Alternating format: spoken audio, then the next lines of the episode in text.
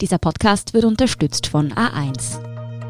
Ich bin Antonia Raut. Das ist Thema des Tages, der Nachrichtenpodcast vom Standard.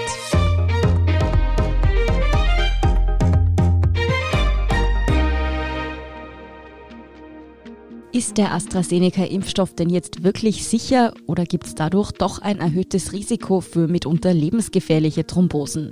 Das fragen sich gerade Politik, Wissenschaft und natürlich auch wir alle, die sich gegen das Coronavirus impfen lassen möchten. Gestern Donnerstag hat die Europäische Arzneimittelbehörde EMA jetzt ihre Entscheidung in der Frage präsentiert. Sie ist der Meinung, AstraZeneca ist sicher. Trotzdem, ob die Thrombosen mit der Impfung etwas zu tun haben, das kann die Arzneimittelbehörde nicht völlig ausschließen. Wie sicher AstraZeneca jetzt also wirklich ist, ob deutsche Forscher mitunter schon ein Heilmittel gegen die mögliche Nebenwirkung gefunden haben und ob die Entscheidung der EMA die Rettung für das österreichische Impfprogramm bedeutet, das erklärt Irene Brickner vom Standard. Irene, wir alle haben gespannt auf die Entscheidung der EMA zu AstraZeneca gewartet.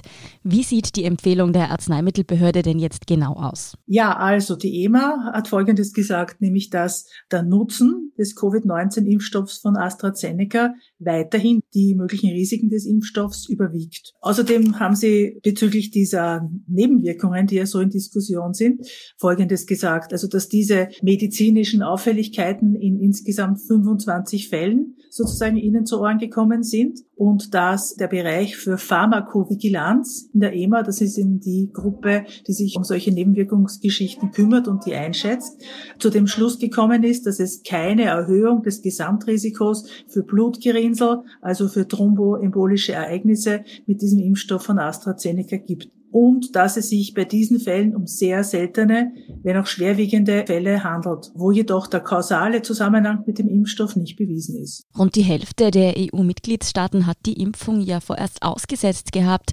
Verimpfen die AstraZeneca nach diesem Beruhigungsaufruf der EMA denn jetzt alle wieder? Vielleicht am Anfang was zum Beruhigungsaufruf. Also das sind alles Dinge, die insgesamt meiner Ansicht nach tatsächlich für eine Beruhigung Anlass geben. Aber so wie sie formuliert sind, nämlich mit, es gibt keinen kausalen Zusammenhang und so, kann ich mir vorstellen, dass bei vielen Leuten immer so ein Restmisstrauen herrscht. Wenn wir mhm. bewegen uns hier in der Gegend, wo es tatsächlich um die Gesundheit von gesunden Personen geht, die einen Impfstoff bekommen, ja, die ein medizinisches Produkt bekommen, da sind solche Abwägungen dann leider immer so formuliert, dass nie jemand sagt, Bingo, jetzt ist es zu 100 Prozent sicher. Also das wollte ich einmal sagen, weil ich glaube, dass das viele Leute auch sehr verunsichern kann.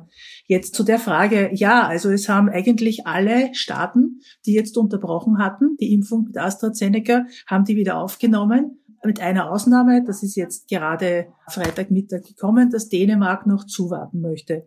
Man muss auch sagen, in Ländern wie in Deutschland und Frankreich und in Italien war da eine große Erleichterung von Seiten der Gesundheitsbehörden und der Politiker auch spürbar, weil die Nichtverimpfung von AstraZeneca bedeutet hätte, dass man noch viel länger mit dieser ziemlich grauslichen Pandemiesituation sich herumschlagen müsste. Schauen wir uns diese Nebenwirkungen noch einmal genauer an, die dafür so viel Aufregung gesorgt haben. Was wissen wir denn bis jetzt über diese Thrombosefälle, die nach AstraZeneca-Impfungen aufgetreten sind? Na, es handelt sich um Hirnthrombosen, also Dinge, die im Gehirn passieren. Und zwar im Zeitraum von vier bis 16 Tagen nach einer Impfung mit diesem Vakzin. Es geht da um die Hirnvenen und es gibt eben offenbar einen Mechanismus, dass es dort zu Blutgerinnseln kommt und gleichzeitig zu einem Mangel an Blutplättchen. Was man auch noch weiß, ist, dass es vor allem Frauen betrifft zwischen 20 und 50 Jahren. In älteren Jahren ist das in, in der Hinsicht nicht festgestellt worden. Die Deutsche Unimedizin Greifswald will die Ursache für diese Thrombosefälle jetzt geklärt haben und hat auch eine Behandlungsmethode gleich parat gehabt. Heißt das jetzt, es gibt doch einen erwiesenen Zusammenhang zwischen Impfung und Thrombosen? Also diese Universitätsmedizin Greifswald hat sich direkt nach dem Impfstopp in Deutschland an das Paul-Ehrlich-Institut gewandt. Das ist das dort zentrale Institut, das sich mit solchen Dingen beschäftigt und hat daraufhin Blutproben von sechs Thrombosepatienten zur Verfügung gestellt bekommen. Es gibt offenbar, das sind die Kolleginnen der Gesundheitsredaktion jetzt gerade dran, auch einen Konnex zu Österreich. Es soll offenbar dieser eine Fall dieser einen Krankenschwester, die mit 49 Jahren dann gestorben ist an einer Thrombose, auch irgendwie mit in das Ganze hineinbezogen worden sein. Das ist jetzt noch die eine Frage. Und Sie haben also diese Experten in Greifswald, Die haben sozusagen festgestellt, dass es in seltenen Einzelfällen über die Immunantwort des Körpers sozusagen diese Blutplättchen aktiviert werden konnten was wiederum zu den Hirnvenenthrombosen mit Blutplättchenmangel geführt hat. Um das etwas einfacher darzustellen, dass da etwas Ähnliches geschieht, laut den Experten in Greifswald, wie bei der Wundheilung, wenn das Blut gerinnt und die Wunde sich verschließt. Da ist eben die Rede von einem sogenannten Mechanismus, der zur Bildung von Blutgerinnseln im Gehirn führt. Die gute Nachricht bei dieser Sache ist, dass dadurch, dass man diesen Mechanismus so klar habe identifizieren können, heißt es von dort, man auch einen Wirkstoff gefunden habe, der gegen die Thrombose hilft. Also einerseits hat man das Problem offenbar geschildert, andererseits hat man auch einen Wirkstoff dagegen. Und es ist aber immer noch so, dass dann gleichzeitig betont wird, und das führt wieder zu dem, was ich gesagt habe, mit diesen Unsicherheitsäußerungen, dass man trotzdem diesen Zusammenhang noch nicht bewiesen hat. Weil ein Beweis, also eine Evidenz ist wieder eine ganz andere Sache. Wie wurden denn diese Erkenntnisse aus Greifswald bisher aufgenommen? Sind die jetzt ein Durchbruch oder ist das sozusagen ein Forschungsansatz zu dem ganzen Thema? Ich würde sagen, es ist eine wichtige zusätzliche Information für Personen, die davon betroffen sein könnten. Es soll ja jetzt in die Liste der möglichen Nebenwirkungen aufgenommen werden. Ein Durchbruch als solches das kann ich zum jetzigen Zeitpunkt nicht wirklich einschätzen. Man muss ja auch immer sagen, es bleibt dabei, dass das extrem seltene Ereignisse sind. Also der Großteil der Menschen, die sich impfen lassen werden, werden sich da überhaupt nicht fürchten müssen davor. Auch nicht die Frauen zwischen 20 und 50. Es sind sehr seltene Ereignisse. Wobei ja noch dazu kommt, dass ja in der Bevölkerung ja Thrombosen überhaupt ja auch ohne Impfungen stattfinden. Aber es geht ja um diese spezifische Art der Hirnthrombosen und das konnte man jetzt offenbar zumindest in einem gewissen Bereich klarer machen, womit es zusammenhängt. Mhm. Irene, was mich bei der ganzen Debatte um AstraZeneca immer wieder gewundert hat, warum stand denn gerade dieser Impfstoff eigentlich so in der Kritik? Auch bei BioNTech Pfizer gab es ja zum Beispiel in Großbritannien genauso Fälle von Thrombosen und zwar nicht einmal weniger.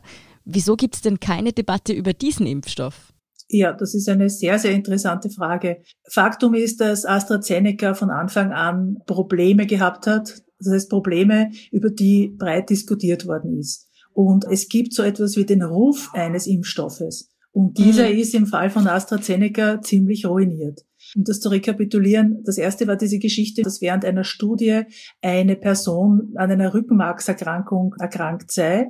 Da wurden einmal die Versuche in der Phase 3, also diese Studie Phase 3 von AstraZeneca gestoppt, wurden dann nachher wieder aufgenommen.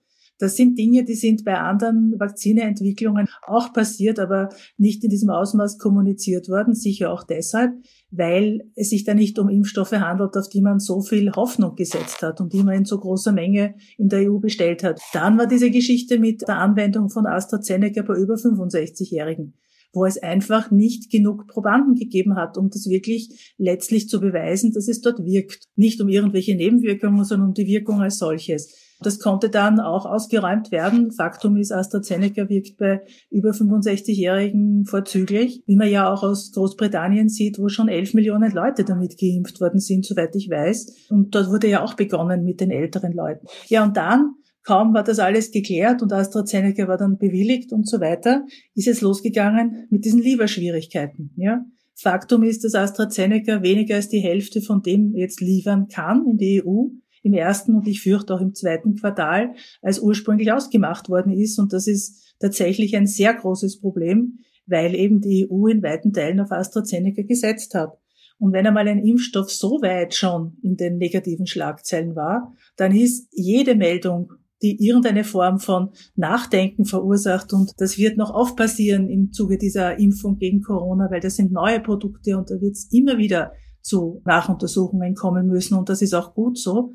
Aber in der Situation heißt er natürlich, na, typisch schon wieder AstraZeneca. Und das ist das Problem. Es stimmt, dass BioNTech Pfizer auch solche Thromboseereignisse in ganz wenigen Fällen zur Folge gehabt hat, ist aber nicht so im Mittelpunkt. Ja, dass AstraZeneca ein echtes Imageproblem hat, hat uns Klaus Taschwer aus der Wissenschaftsredaktion vergangene Woche auch schon erklärt.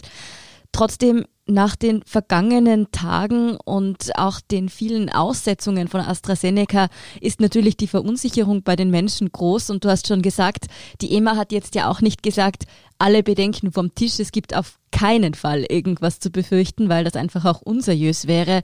Trotzdem, Werden die Menschen, gerade auch in Österreich, diesem Impfstoff jetzt wieder vertrauen? Das ist eine Frage, die ich heute auch der Frau Paul gestellt habe. Das ist eine Politikwissenschaftlerin, die sich sehr mit Impfpolitik beschäftigt. Und die hat mir da leider sagen müssen, dass sie erwartet jetzt übers Wochenende eine Auswertung ihrer Studie über die Einstellungen der Österreicherinnen und Österreicher und Menschen, die in Österreich leben, in Bezug auf die Corona-Krise und auch auf die Impfung. Aber leider, sie hat sie noch nicht. Sie bekommt sie Montag oder Dienstag. Das heißt, mhm. leider ganz aktuell kann man da jetzt nicht sagen. Aber ich denke schon, dass diese permanenten und immer wieder kommenden Meldungen über negative Ereignisse bei AstraZeneca die Menschen sehr verunsichert. Ja, und dass da ein gewisses Misstrauen existiert. Das ist aber etwas, was man jetzt wahrscheinlich am besten dadurch klären würde, wie überhaupt mal rund um diese Impferei es am besten so klären würde, indem man nichts an Informationen hintanhält, sondern versucht auf allen Ebenen, auf der Ebene des Gesundheitsministeriums, auf der Ebene der Bundesländer, vielleicht auch auf der Ebene der Europäischen Union, die Informationen, die man hat, zu veröffentlichen. Das Risiko dabei, nämlich dass zu viel Information die Menschen weiter verunsichert, wiegt meines Erachtens weniger schwer als diese Situation, wo sich viele Menschen überhaupt nicht mehr auskennen. Zum Beispiel würde mich dringend interessieren, welche Lieferungen von Impfstoffen tatsächlich in die EU kommen und auch in die einzelnen Staaten kommen. Wir werden jetzt seit Tagen mit Ankündigungen beehrt, dass es Zusatzlieferungen geben wird von BioNTech Pfizer. Interessant ist meiner Ansicht nach, und da bräuchte man sowas wie Dashboards, dass man weiß, wie der Stand der Dinge ist. Ich denke mir, Kommunikation und auch die Möglichkeit, eine Ansprechperson zu finden, vielleicht so etwas für einen Ort, wo Leute, die jetzt schon dringend auf die Impfung warten, und tatsächlich die dringend brauchen. Ich denke da zum Beispiel an Krebspatienten, die eine Chemotherapie für sich haben und die wissen, jetzt können sie sich impfen lassen und nachher vielleicht nimmer. Die müssten einfach eine Möglichkeit haben, sich zu melden und dass man dann ihre Situation vielleicht dann doch berücksichtigt und ihnen es ermöglicht, bevor sie in der Altersstufe dann sind, die geimpft wird, geimpft zu werden. Also Kommunikation wird helfen, um auch den Ruf von AstraZeneca in Österreich zu verbessern wieder. Ein Punkt, der da auch viele Menschen interessiert, ist, wie gut AstraZeneca gegen Virusmutationen schützt. Da gibt's ja jene, die zuerst in Südafrika festgestellt worden ist und gegen die AstraZeneca angeblich nur zu 10 Prozent wirksam wäre. Ist das denn womöglich das größere Problem an dem Impfstoff als diese mitunter sehr, sehr seltenen Nebenwirkungen? Ich habe über die Problematik der Südafrika-Mutation mit dem Florian Krammer gesprochen, vergangene Woche. Das ist mhm. dieser österreichische Impfstoffexperte, der in diesem Spital von Mount Sinai in den USA arbeitet. Und der hat gesagt, dass die Studie, auf der dieses nicht mehr Schützen von AstraZeneca und leichte Einschränkung bei den anderen basiert, seiner Ansicht nach von der Datenlage her zu klein ist Dennoch ist es so, dass es so eindeutige Hinweise gibt, dass diese Südafrika-Variante sich so verändert hat, dass es möglich ist, dass die Impfstoffe nicht mehr ihre volle Schutzwirkung, die sie hatten, laut der Studien ausschöpfen können. Und daher ist es ja auch ganz besonders wichtig, dass zum Beispiel in Gegenden wie in Tirol, wo ja diese in Südafrika festgestellte Mutante dann festgestellt worden ist, dass man dann dort zum Beispiel eben mit den Impfstoffen, Biotech, Pfizer, Moderna, die besser wirken, einfach systematisch durchimpft, um eine Weiterverbreitung des Coronavirus hintanzuhalten. Man versucht halt durch systematische Impfungen das Ganze unter Kontrolle zu halten. Ja, trotz allem für Österreich ist es ja erst einmal eine sehr gute Nachricht, dass die EMA AstraZeneca weiterhin empfiehlt, denn unsere Regierung hat ja, wie schon oft besprochen, besonders stark auf diesen Impfstoff gesetzt. Können wir jetzt also doch noch hoffen, dass wir es bis zum Sommer schaffen, soweit durchgeimpft zu sein, oder wärst du da noch vorsichtig? Ich bin da ein bisschen vorsichtig. Und zwar eben deshalb, mhm. weil es nicht wirkliche Informationen darüber gibt, wie die Lieferungen ausschauen. Ich höre mit Freude und ich hoffe, dass es wirklich stimmt, dass das Gesundheitsministerium und auch der Bundeskanzler Kurz jetzt sagen, jetzt wird die Impferei anziehen und jetzt kommen ganz, ganz viele Impfmöglichkeiten. Ich hoffe sehr, sehr, sehr, dass das auch tatsächlich der Fall ist. Ich meine, wenn man Grundinformationen nicht hat, und sozusagen darauf angewiesen ist, von Tag zu Tag dann neue Informationen zu bekommen, kann man so etwas nicht wirklich ernsthaft von der Faktenlage her beurteilen. Ich kann mich nur und alle können sich nur auf das verlassen, was wir hören. Und da kann man sagen, es wird angekündigt, es wird jetzt massiv geimpft und hoffen wir doch bitte alle, dass das auch wirklich der Fall ist. Wenn aber jetzt es zu weiteren gröberen Lieferschwierigkeiten kommt, wenn es zum Beispiel bei Impfstoffen, die in irgendeiner Form entweder abgefüllt werden müssen in den USA, nachdem sie zum Teil produziert wurden in Europa, dann von dort vielleicht nicht mehr zurückgeschickt werden. Ja, wenn es eben dadurch, dass jetzt die Frau von der Leyen, die Kommissionspräsidentin der EU, jetzt mit AstraZeneca schon eigentlich soweit ist, dass bald ein Verfahren stattfinden wird, wenn es eben dadurch dann Exportbeschränkungen gibt aus der EU, die ja dann irgendwie verständlich wären. Aber wenn es dann als Retourkutsche wiederum Exportbeschränkungen aus anderen Kontinenten gibt und deswegen Impfstoffe nicht kommen, ich finde, es gibt eine Reihe von Unabwägbarkeiten.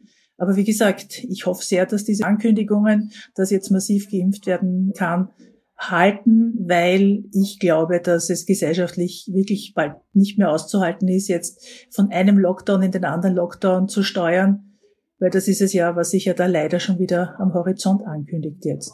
Ob wir bis zum Sommer alle geimpft sind, eine einfache Frage mit komplexer Antwort. Da können wir jetzt mal vorerst nur optimistisch bleiben. Vielen Dank, Irene Brickner, für deine Einschätzung. Danke auch. Wir sind gleich zurück. Wir bauen das Netz der nächsten Generation. Das beste A1 5 Giganetz Österreichs. Aber ohne dich ist es nur ein Netz und nicht die Möglichkeit, unlimitierte Freiheit zu erleben. Jetzt du. Mit den A1 5 Giga Mobiltarifen und unlimitierten Daten sowie Top 5G Smartphones wie dem iPhone 12 um 0 Euro. Du kannst alles im 5 Giganetz von A1. Und hier ist, was Sie heute sonst noch wissen müssen. Erstens, der oberösterreichische Landeshauptmann Stellvertreter Manfred Heimbuchner wird wegen einer Corona-Infektion auf der Intensivstation im Linzer Kepler Universitätsklinikum behandelt. Der FPÖ-Politiker müsse künstlich beatmet werden, sein Zustand sei aber stabil, heißt es in einer Aussendung. Heimbuchner geht davon aus, dass er sich im Rahmen seiner politischen Tätigkeit angesteckt hat. Allerdings war er auch kurz vor seiner Erkrankung auf einer Babyparty mit rund 30 Gästen. Deshalb könnten ihn rechtliche Konsequenzen erwarten. Heimbuchner Buchners politische Aufgaben werden bis auf weiteres vom Welser Bürgermeister Andreas Rabel und von Landesrat Günter Steinkellner übernommen. Zweitens, SPÖ-Chefin Pamela Rendi-Wagner rechnet damit, dass Österreich der nächste Lockdown bevorsteht. In einem Radiointerview zeigte sie sich besorgt über die steigenden Infektionszahlen und teilweise schwereren Verläufe bei Virusmutationen. Sie schließt auch eine Verlängerung der Osterferien nicht aus, um die Infektionszahlen einzudämmen. Die Regierung müsse rechtzeitig gegensteuern, um einen Kollaps des Gesundheitssystems zu verhindern, so die ausgebildete Medizinerin. Kommenden Montag berät die Regierung dann erneut über Corona-Maßnahmen. Weitere Öffnungsschritte wie ursprünglich geplant gelten als unwahrscheinlich. Und drittens, in Wien und vielen anderen Städten des Landes demonstrieren heute tausende Menschen gegen den Klimawandel. Aktivisten der Fridays for Future Bewegung bildeten in der Bundeshauptstadt eine Menschenkette um den Ring mit Corona-Sicherheitsabstand. Die Demonstrierenden forderten die Regierung zum Handeln auf. Insbesondere die Grünen würden ihre Versprechen nicht halten und sich von der ÖVP einbremsen lassen. Die Corona-Pandemie dürfe für die Regierung nicht zur Ausrede werden, dass die Klimapolitik nicht weiter vorangetrieben wird, so die Forderung der Aktivisten. Mehr dazu und die aktuellsten Informationen zum weiteren Weltgeschehen finden Sie wie immer auf derstandard.at. Um keine Folge von Thema des Tages zu verpassen, abonnieren Sie uns bei Apple Podcasts oder Spotify. Unterstützen können Sie uns mit einer 5-Sterne-Bewertung und vor allem, indem Sie für den Standard zahlen. Alle Infos dazu finden Sie auf abo.derstandard.at. Danke für Ihre Unterstützung. Ich bin Antonia Raut. Baba und bis zum nächsten Mal.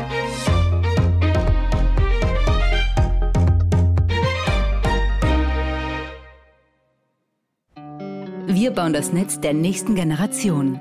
Das beste A1 5 Giganetz Österreichs. Aber ohne dich ist es nur ein Netz und nicht die Möglichkeit, unlimitierte Freiheit zu erleben. Jetzt du. Mit den A1 5 Giga Mobiltarifen und unlimitierten Daten sowie Top 5G Smartphones wie dem iPhone 12 um 0 Euro. Du kannst alles im 5 Giganetz von A1.